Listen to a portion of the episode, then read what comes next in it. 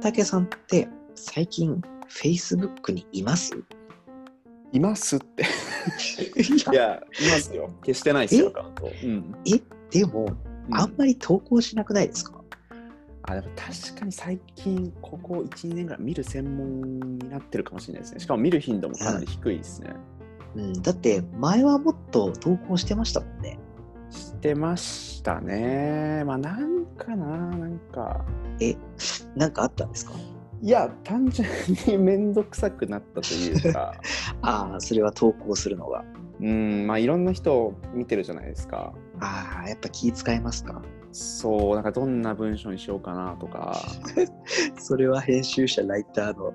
職業病かもしれないです、ね。悲しいさが、なんか前はもっと 気軽にね、こうしょうもないこととかも投稿できてたんですけどね。ああ、わかるな。かしこまっちゃう感じになりますよね。うん、まあ端的に言うと疲れたというか、ああ、でも確かに最近 SNS やめたって人多いですよね。結構いますよね。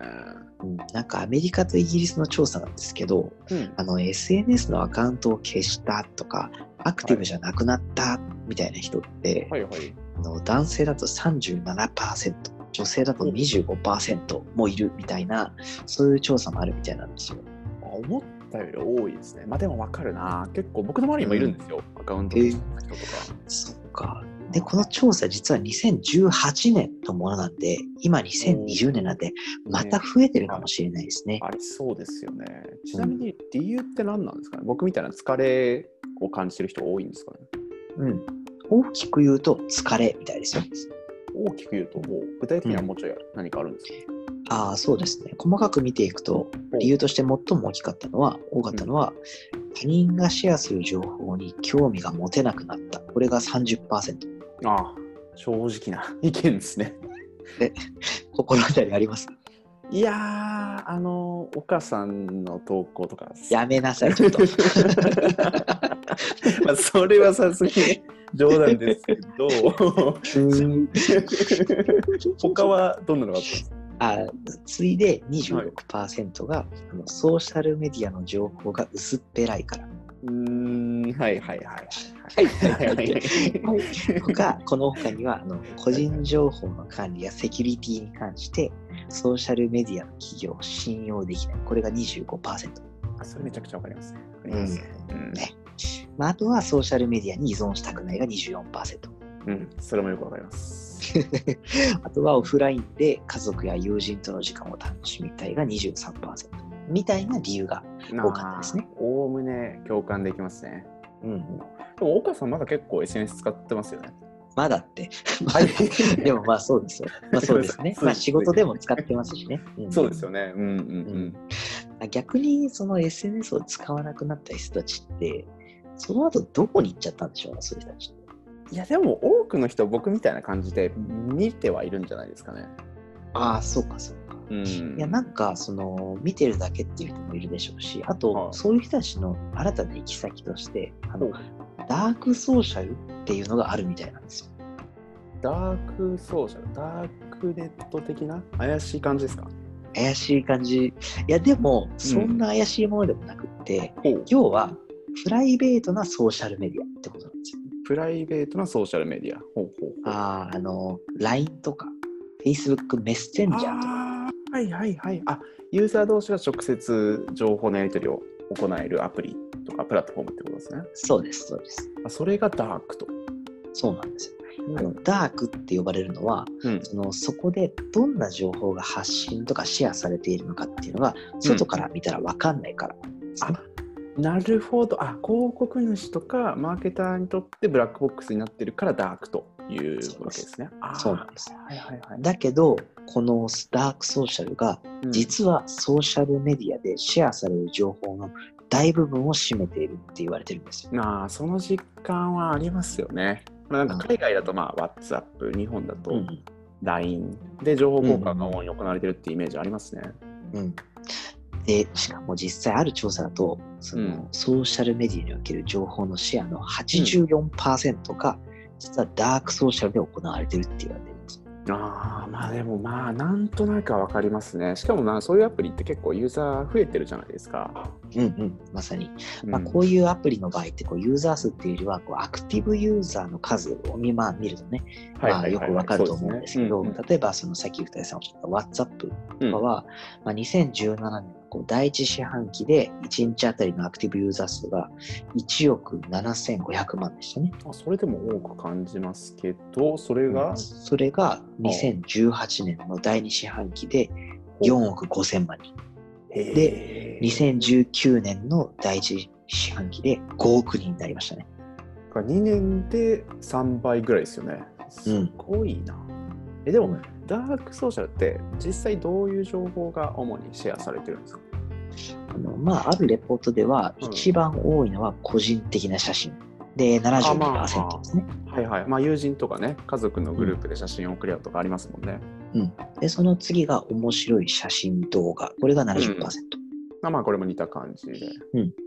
あとはウェブサイトのリンクが50%、あとはディスカウント情報も、まあ、49%ほど。ああ、まあこれ、あの、岡さんと僕の間でもありますよね。この記事面白かったですよ、みたいな情報、うん、ありますよね。うんまあ、他にもあとは旅行したい旅先情報のシェアとか、そういうのもかなり多いみたいですね。あーまあなんか聞いてると結局 SNS で投稿する内容とほぼ変わらないですよね。確かに。うんだから、うんダークにしてもパブリックにしても、うんまあ根幹の情報発信のニーズみたいなのは変わってないんでしょうね。そんっなていうことですよねきっと。うんあうんそういえばさっき個人情報の管理とかセキュリティの不安から、まあ、あのダークソーシャルに移っ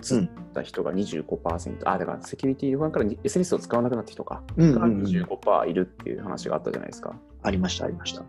でもそれで言うとダークソーシャル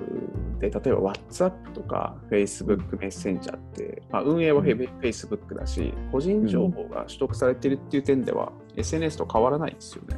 うん。まあ、だって Facebook メッセンジャーでもね、広告とか表示されますしね。そうそうそうそうでかつ Facebook メッセンジャーで動く企業のボットアプリとかもあるじゃないですか、うん。あの、航空会社のね、そボうそッうトそとうか。そうはい、うんま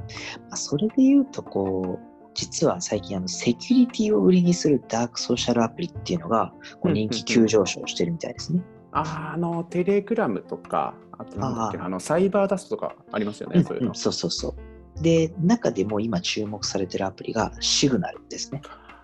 あシグナルではいはいはいは知っていますよくたけさん。なんかあの WhatsApp が Facebook に買収されるってニュースが数年前に言ってた時に個人情報が心配だからシグナルに乗り換えようみたいな話が出てたのは覚えてますねあーそうそううんああ、そっか。実際使ってますよくたけさん。いやそれ以外ですね少なくとも当時はすごい本当に最低限の機能しかなくて僕の周り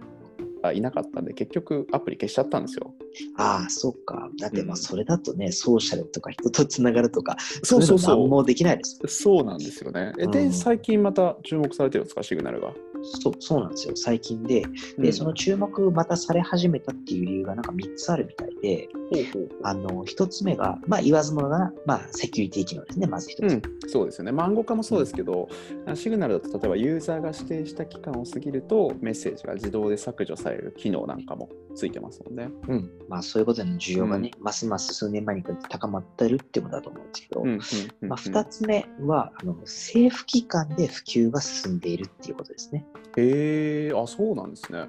例えば今年に入って2月にあの、はい欧州委員会がいあはいの。スタッフに対して、うんこうメッセージアプリをシグナルに変更しましょうっていう流したっていう報道ありましたし、えー、欧州委員会が。はあ、はあ、うんはあはあ。あとはイギリスの保守党でも、あの議員に対してうん、はい、あのメッセージの、まあ、送るときに使うアプリを WhatsApp からシグナルでに変更するようなこう通達があったみたいなんですよ。そんな具体的な通達があったんですね。まあ、でも国国とか公的機関が推奨してるってなると一般人としても確かに安心できますよね。うん。まあなんかこう、お墨付きみたいなね、感じそがうしそまうすそねう。そうう。んそして最後の理由は。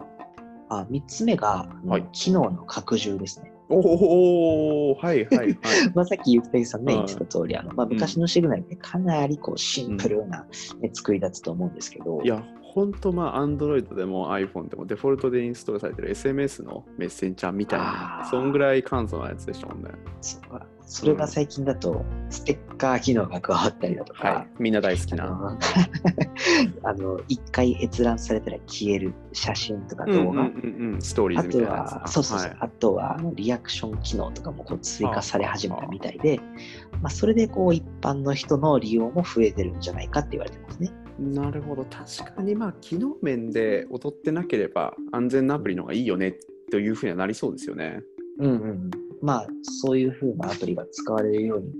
なることによって、こう Facebook とか Twitter みたいなうんパブリックな方の SNS の使われ方とかも、まあプラットフォーム自体にもこう変化が、ね、出てきそうですよね。そうですよね、うんまあ。閉じたネットワークだったら僕もねもっと情報発信するはずだと思うんです よね。 めんどくさがらずに。本当ですか